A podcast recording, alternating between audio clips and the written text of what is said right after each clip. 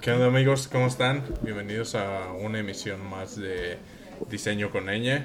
El día de hoy tenemos un episodio especial de personas donde tenemos a un diseñador que habrán escuchado que fue mencionado en otros episodios, Diego Cantú. Si quieres primero Omar y luego Diego presentarte. Sí, sí te, sí te haces llamar diseñador, ¿verdad? Ay, ya no sé, supongo que sí. Eh, digo, también me llama un poco la atención que hayan hablado previamente de mí. Este, Es que hay conexión. es que hay conexión. Sí, pues al final de cuentas las Ah, líneas ok. llevan una cosa o la otra y Polo tiene conexión contigo, yo tengo conexión contigo. Sí, por diferentes lados de mi vida. Vidas diferentes, de hecho. ¿qué Así se siente, como cómo? vidas diferentes.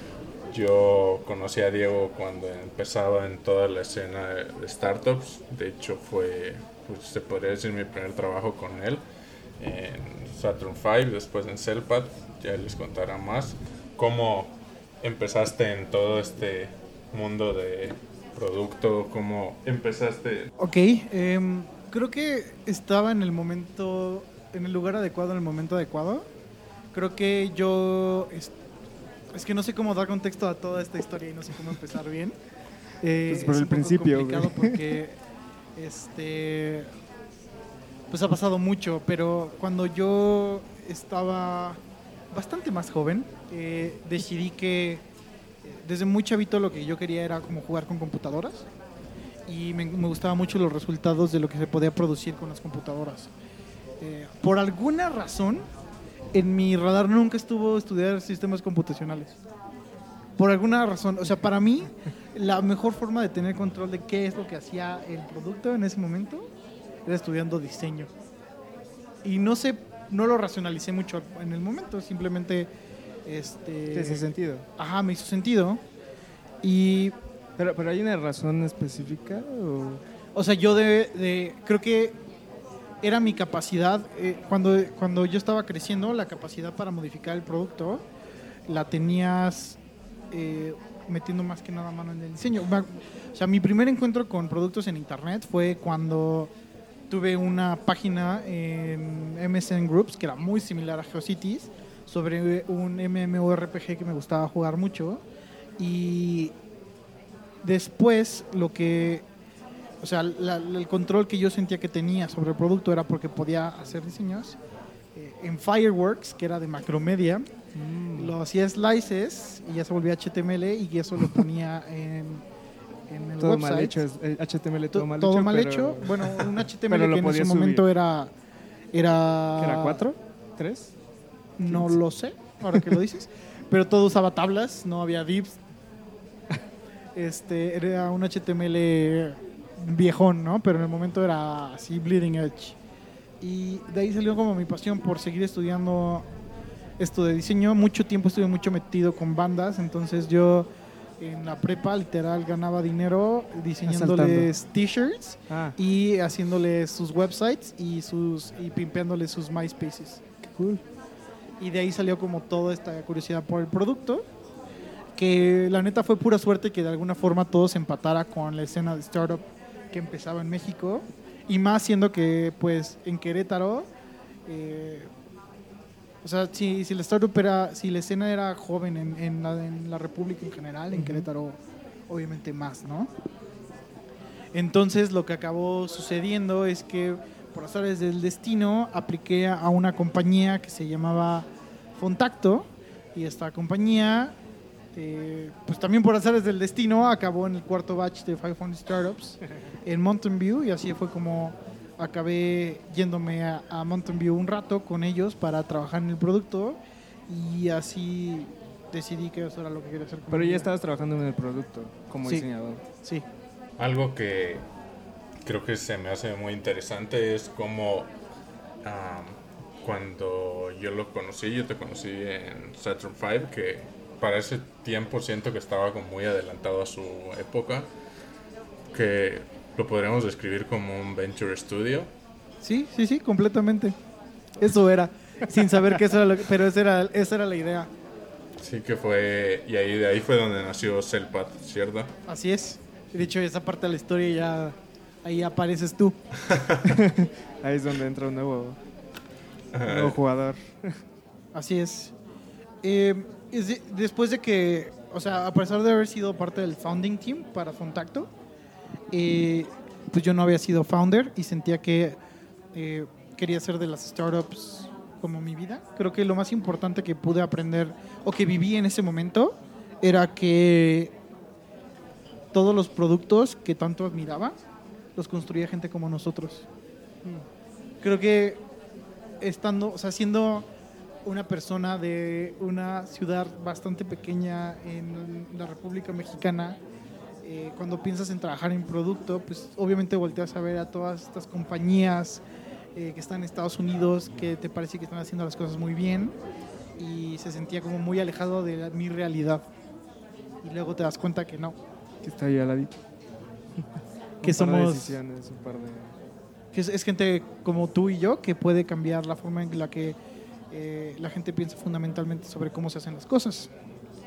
Y entonces regresé, estuve un rato todavía más en contacto y les dije como eh, no planeo pasar mucho tiempo más eh, y fundé Saturn V con la mentalidad de que y realmente caímos en el modelo de Venture Studio por pura casualidad porque Originalmente, ¿qué era? no, eso era. Eh, o sea, pero la forma. en la- o sea, caímos. a- es que eso era, pero la, la razón por la que caímos en eso era porque. Porque la racion, cómo lo racionalizamos es que no queríamos. No teníamos una idea de qué construir todavía, pero teníamos la idea de, de, de- de empezar a como cultivar el talento, ¿no? Este, lo que lo. O sea, esa fue la racionalización. Para nosotros era como. O sea, yo no le puse el nombre Venture Studio en el momento, pero para nosotros era como hacíamos, hacíamos software para terceros que mientras pagaba las cuentas en lo que encontrábamos que hacer. Y, y de, por un costado íbamos como tratando de capturar pues el mejor talento que podíamos. ¿Todo eso lo hacían en Querétaro? Así es, extremadamente complicado. Y sí encontraban gente, supongo. O sea, Pues ahí está Polo. de los dos lados, tanto clientes como, como talento, en el caso de Polo. Sí, o sea, creo que los clientes que se nos acercaban eran más como industriales, porque Querétaro es una ciudad de industria que querían optimizar de alguna forma algún proceso. Eh, otra cosa que pasaba mucho es que se acercaba mucha compañía pequeña a tratar de tener una presencia online y todo acababa siendo como websites, que al final fue una de las cosas que menos nos gustaba de, de Saturn V, pero pues pagaba las cuentas. En ese momento no era una nómina grande, pero Me acaba de entrar una duda porque creo que ahí es donde mi línea temporal también cruza sin haberlo sabido. ¿ok? ¿Qué, qué año fue más o menos? no lo sé, güey. Neta, Perdiste. ha- ¿Perdiste han sido muchas vidas, tiempo han sido cómo? muchas vidas. Siento que han sido muchas vidas y se me como que meten Tal vez Polo se acuerda que Tampoco me acuerdo, pero sí. Como hace como hace cinco años. Sea, sí, 2013. hace unos 5 años, porque aquí, ahorita antes de empezar, estábamos en Hangouts y vi que ahí estaba el historial de las llamadas que teníamos en equipo y sí, creo que son como el 2014, 2015. digamos. con la- Y, y, o sea, la razón con la que acabamos, que, o sea, como llegamos a Celpad es que en nuestra búsqueda por encontrar un significado por construir cosas, o sea, identificamos que nos gustaba construir cosas, identificamos que teníamos el talento para hacerlo, considerábamos que necesitamos nada más una gran idea, ¿no? Y en ese momento llegó Poncho, que era que se volvió mi socio en ese momento en el cual él toda su vida su familia había tenido restaurantes y veía una, una necesidad muy latente de crear un sistema de, de puntos de venta para, y para el servicio de alimentos, ¿no? Eh, porque pues ahorita la competencia es como, o sea, la industria todavía sigue como perfecta para ser como irrumpida y cambiar el, el status quo de cómo se hace. Em, O sea, ¿les hacía falta un problema por solucionar? o- Exactamente. O sea, un problema, un ímpetu y un mercado que atacar, ¿no? Pero el ímpetu ya lo tenían, porque pues, estás Pues- como, como uno diría, está uno joven, Creo- con todas las ganas del mundo por destruir, digo, por crear cosas. Podría ser, o sea, sabíamos que nos gustaba construir cosas, por eso estábamos buscando. ¿No? Tal vez sí, el ímpetu ya lo teníamos, solo nos faltaba como identificar bien qué problema. Y llegó mi socio con el problema muy identificado. Ahora, este, una vez que este, identificamos esto y empezamos con, con el programa de hacer... Ah, porque de hecho, cuando estaba en Contacto fue cuando conocí a César Salazar y a Santiago Zavala, que estaban apenas vendiendo la idea a 500 de que comprara este, Mexican BC. Y una vez que regresé y fundamos Elpad, pues lo primero que hice fue tocar a su puerta y decirle, oye, denos varo, ¿no? Eh, y empezó como una odisea un poco loca de venir a la ciudad. Creo que fue en esa época de 500 cuando primero escuché de ustedes porque fue, bueno, la historia corta es que entré a Celpad y a Saturn 5 por un amigo que trabajaba con ellos y ahí me contó un poco de toda esta odisea loca y cómo era el vivir pues de lunes a viernes en Ciudad de México en hostales pero pues creo que no hay otra persona mejor para contarles cómo fue el paso por 500 México que tú mismo no dio creo que la experiencia siempre es muy diferente para todos y creo que la compañía era éramos muy jóvenes cuando estuvimos en, en, 500, en el batch 4 otra vez, pero ahora de la Ciudad de México.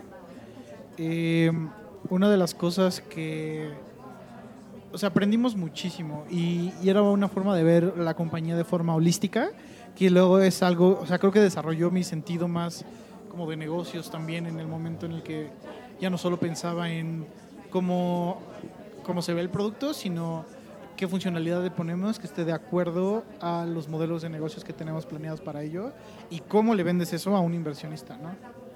Es muy importante tener esa misión como bien concreta y encontrar la forma de alinear el producto con ello. Y ahorita que mencionas eso, creo que pues es interesante porque es como otra de estas cosas que ya hacías, que ahora ya tiene nombre, pero antes no sabías qué era eh, pues esto que estás contando desde mi perspectiva es todo lo que tiene que ver con producto de diseño, ¿no? Que va desde la desde el negocio hasta la interfaz, la experiencia y todo en conjunto para hacer que pues un producto funcione y funcionar como este puente entre el valor de un producto y cómo se va a ver o cómo lo va a experimentar el usuario.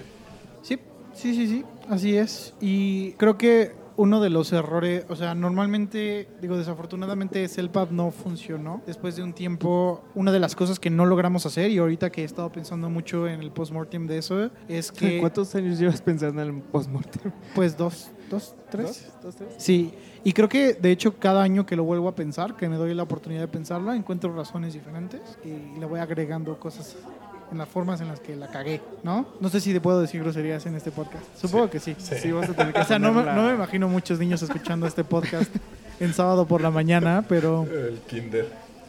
Exacto. Nadie puede detectar que, dijiste groserías, de hecho. Sí, sí, sí. Todavía. Y creo que una de las... O sea, en retrospectiva, lo más fuerte que nos hizo... Lo, lo que más nos hizo daño fue que como producto no logramos descomoditizarnos, ¿no? Una cosa que nos faltó mucho era encontrar la forma en la cual el producto compitiera, o sea, tuviera algún feature que fuera como tan jugoso que fuera lo que impulsara a los dueños de negocios a cambiarse con nosotros.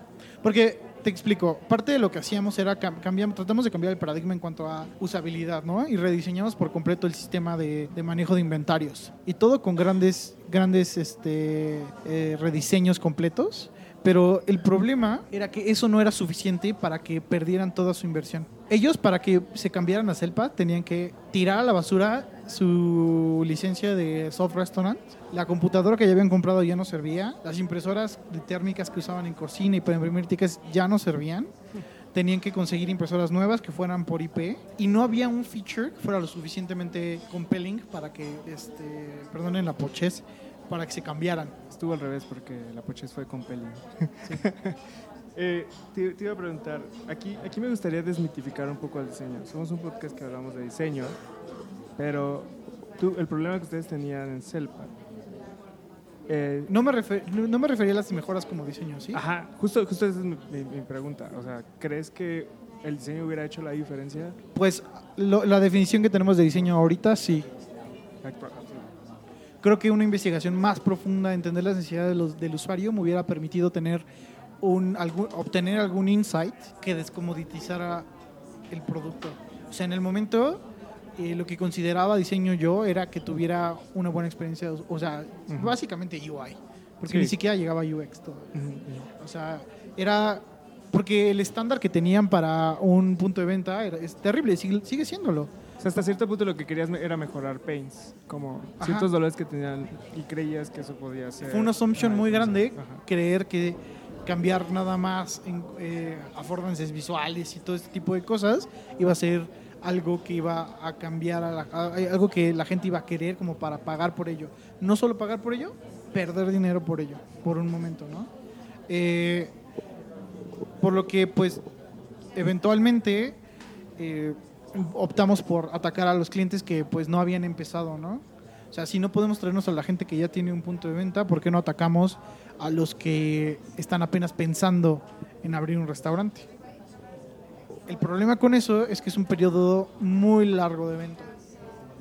O sea, de que la gente empieza a pensar en que le gustaría tener un restaurante y empieza a hacer medio números e investiga cuáles son los puntos de venta, a que realmente lo pone, puede pasar entre un año, año y medio. Lo cual nos sangraba importante y al ser tan jóvenes, a pesar de echarle tantas ganas a seguir una, una, una siguiente ronda de financiamiento, fue imposible para mí cerrarlo. Entonces fue cuando César eh, me dijo, ya cierra las puertas, este, y vente para acá. Creo que los próximos tres años de tu vida es un gran lugar para que pases tiempo con nosotros. Y entonces te conocí a ti en 23 Y se cruzaron las y me mudé a la ciudad, Pero, espera, espera, ¿te mudaste a la ciudad? Eso quiere decir que todavía estabas dónde? en Querétaro. Entre San Francisco y Querétaro estuviste esos años. Eh, de hecho, estuvimos en Chile. Acto. O sea, pero eso también fue un error, porque Startup Chile tiene, es una incubadora, aceleradora, eh, programa de inversión semilla del gobierno de Chile, que, digo, no conozco sus números, pero es muy agresivo. O sea, básicamente regalan dinero. O en el momento así lo veíamos. Muy equivocadamente porque esto nos iba a llevar a desenfocarnos todavía más del problema número uno, que fue que no estábamos entendiendo al cliente. Por estar tratando de agarrar un lifeline extra de dinero para mantener las cuentas. Y pues, ¿por qué no? Sonaba como que nos lo íbamos a pasar bien en Chile. Entonces, el problema con eso fue que en serio nos mandó al otro lado del mundo cuando debimos haber estado en, en- Claro, aquí, ahora aquí en, la- en el país problema. enfocados en tratando de entender cómo nos descomoditizamos, cómo entendemos mejor al usuario, qué features podemos construir que neta tengan mucho que dar valor y en el momento justo hicimos lo contrario, le dimos la espalda y nos fuimos miles de kilómetros al sur. Y al usuario mexicano, porque allá, pues, como. Claro, pues no puedes atacar todo. No es, el- o sea, no es lo mismo y es Assumption también. Aquí ya teníamos operaciones con clientes. Sí, aquí ya había clientes. Yo estaba con el resto del equipo mientras Diego estaba en Chile. Pues se separó ¿no? El fiesta equipo. chilena. Y éramos pues como dos células tratando de trabajar juntas. ¿Y qué tal funciona eso? Bueno. Oye, evidentemente mal. no Pero- por el pero trabajo, cu- no pero por el ¿cuánto trabajo. tiempo se dieron cuenta de eso? Sí, porque imagino que el trabajo remoto en aquel tiempo de todas maneras ya estaba suficientemente Lo- avanzado para... Sí, y a no, cabo. no, en aquel tiempo, o sea, no fue, fue hace como cuatro años. Pero es que hace cuatro años no tenías Abstract, por ejemplo. No había Slack, ¿o sí? No, No, sí, porque ah, Slack salió cuando estábamos en 500. Me acuerdo que lo adoptamos al día siguiente. Eh, no, pero creo que el trabajo no fue lo complicado. Creo que el problema era que el- mucha de nuestra atención se iba en pendejadas de, del programa de aceleración. O sea, para que nos pudieran dar el dinero teníamos que crear una compañía, tuvimos que, que darnos de alta, o sea, sacar visas. Fue un problema. Y nos enfocábamos en eso y no en entender al cliente. Y sí, o sea, después de eso, pues ya te conocí, trabajamos en 23, más de cuántas startups, al menos, al menos 30, de menos 30, sí. al menos 30 Pero en un periodo como de... Unas, como unas 10 entre los dos. Juntos. Sí, unas 10 juntos. Periodos difíciles, periodos buenos.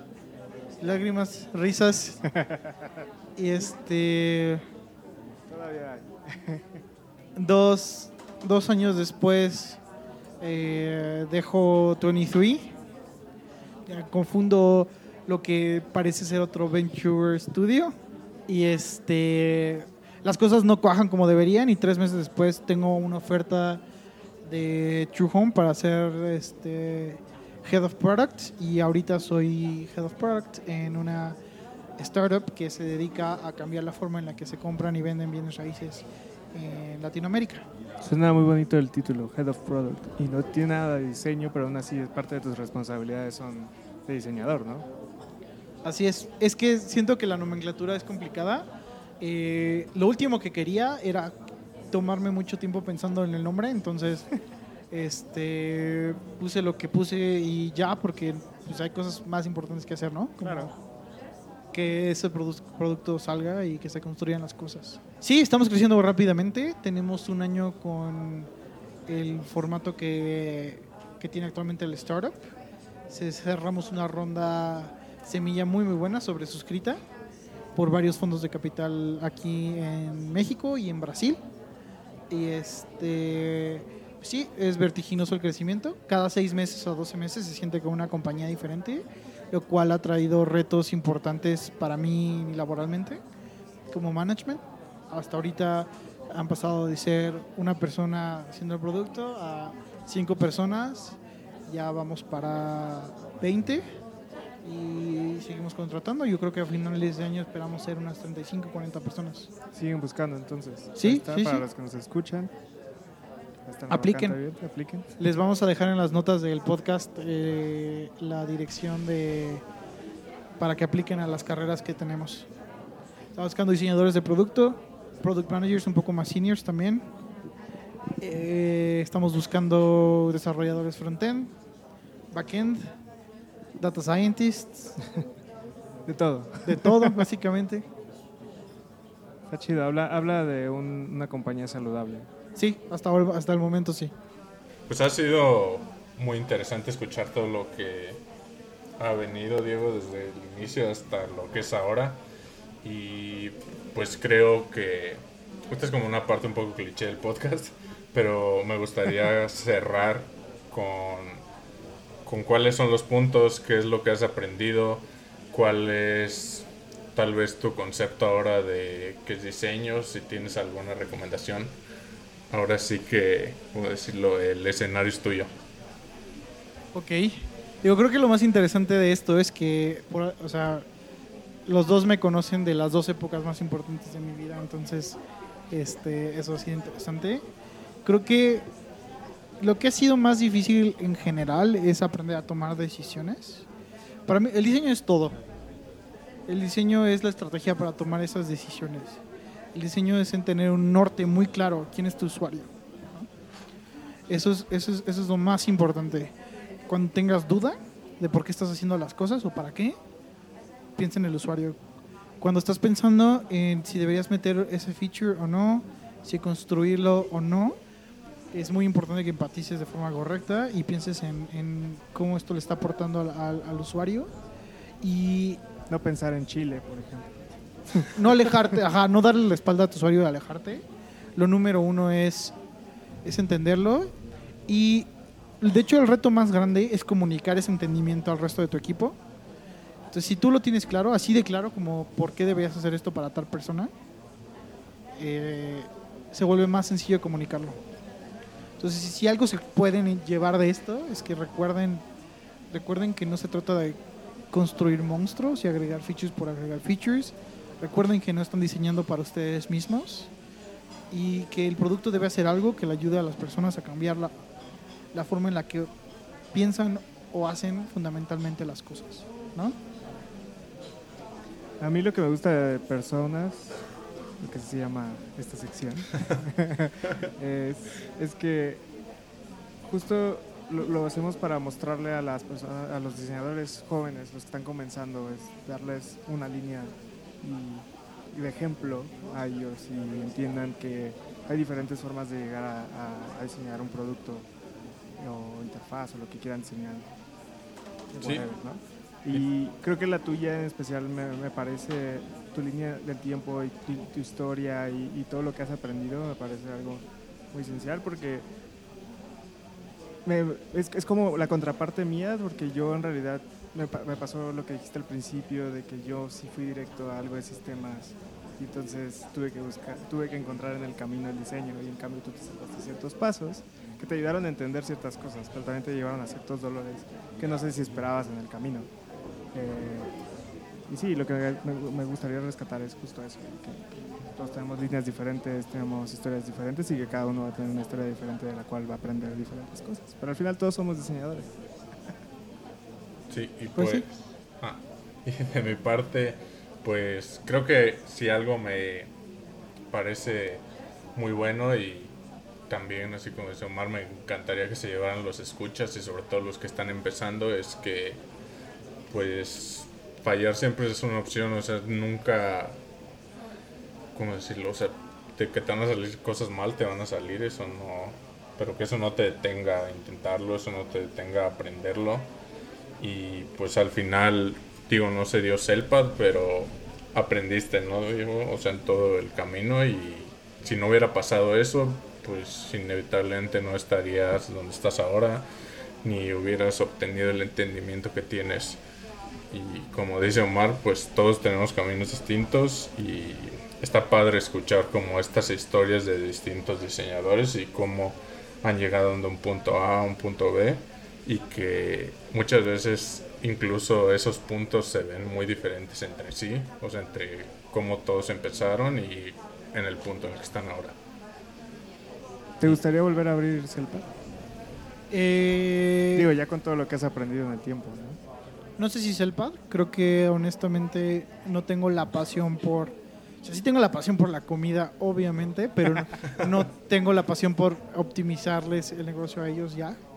Eh, o sea, pues, tal vez en algún momento empiece otra startup, pero creo que mi, mi percepción de una startup es, ha cambiado mucho. ¿no? Ah. Entonces, es más, eh, ahorita estoy en una compañía que ha crecido de ser 10 personas a ser mmm, casi 100 personas en menos de 3 meses. Eh, y honestamente creo que mi compañía ideal a fundar sería algo que fuera un producto un poco de nicho, algo que pudieras mantener con dos o tres diseñadores, además de unos 5 o 6 developers, fuera un equipo remoto y pudieras vivir en la playa. Eso está en Diego.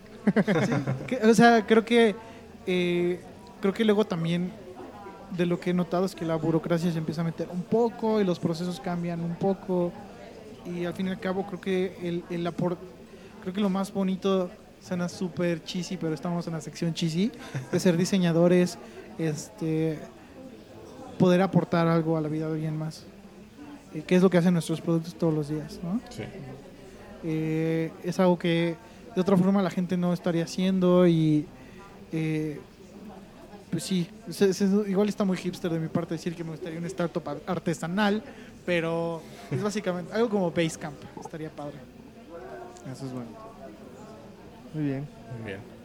Pues sin más, esto ha sido otro episodio de Personas. Eh, les vamos a dejar ahí abajo las redes de Diego para que lo sigan, para que también las redes de la compañía donde están buscando para diseñadores para que escriban.